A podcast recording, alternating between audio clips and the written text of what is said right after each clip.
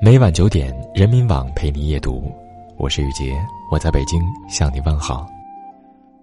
今天要和大家分享的文章是：照顾好自己是最高级的自律。作者李思源。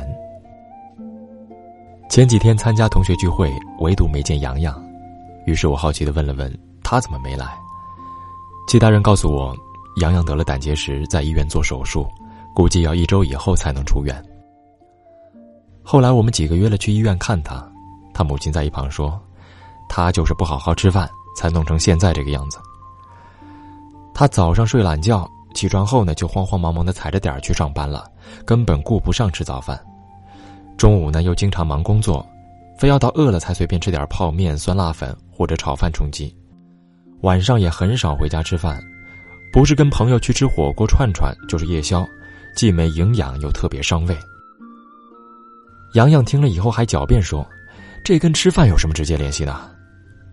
正好此时他的主治医师来了，笑了笑说道：“饮食不规律是诱发胆结石的主要原因。”后来医生走时还跟我们说：“你们现在的年轻人啊，根本没养成良好的饮食习惯，经常饱一顿饿一顿，吃饭就像是在勉强自己完成别人安排的任务一样。”等到你们上了点年纪，身体出了毛病，住进了医院，才会明白，没什么是比健康更重要的事情了。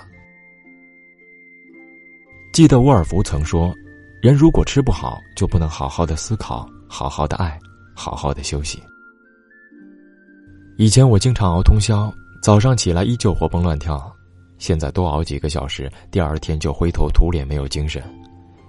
以前不睡觉，第二天多睡一会儿也能补回来。现在如果有一天没休息好，整个星期的生活都是混乱的。熬夜的危害通常不易察觉，也许你一直熬夜都没见什么明显的不正常状况，于是很多人都掉以轻心。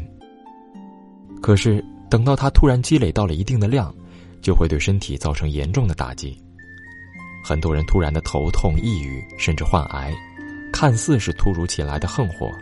其实跟他们平时的生活习惯有着很密切的联系，所以千万不要抱着侥幸心理。当你的身体还好时，千万不要在晚上毫无节制的追剧、刷微信、玩小视频，也不要为了不值得的人和事熬夜生气，因为等到身体出了故障，你再想去弥补，付出的代价就更大，有的甚至毫无补救的措施。前段时间我去一家公司办事，看到了以前的经办人员小罗，他把背打得很直，眼睛平视前方，非常不自然的在打字。我还笑他动作很专业嘛。他有些痛苦的说：“没办法，颈椎出问题了。”我们聊了几句才知道，原来小罗每天伏案工作十多个小时，再加上不良的坐姿，导致颈椎骨质增生，还伴有椎管狭窄。医生说，不仅要每天吃中药，还要配合推拿、牵引、针灸，至少半年以上。如果再不好好保护颈椎，严重者会导致瘫痪。我听了还半信半疑。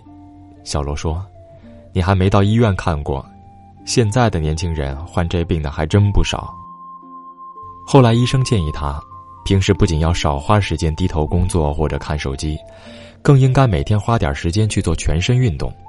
一旦筋骨舒展了，也就不那么容易造成劳损了。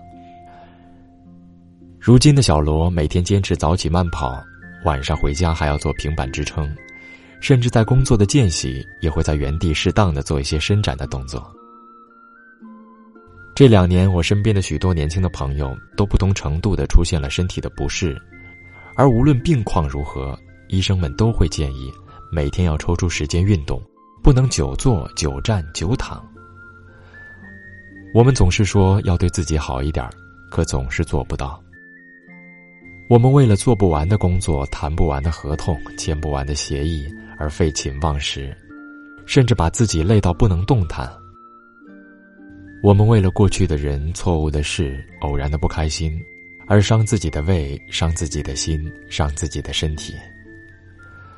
我们放纵自己去尽情娱乐，把自己当作是可以随便怠慢的对象。其实，无论一个人挣钱再多，名望再高，有多么重要的人要维系，多么重要的事要处理，一旦身体垮了，一切都随之崩塌。所以，请不要在意我很忙，我没空，我抽不出时间，作为不好好吃饭、不好好睡觉、不去运动的借口和理由。因为没有时间去照顾好自己的人，总有一天要花上更大的代价，去亲自品尝自己酿下的苦酒。更有甚者，连这样弥补的机会都不会再有了。好，以上就是今晚夜读的全部内容，感谢您的收听，祝您晚安，好梦。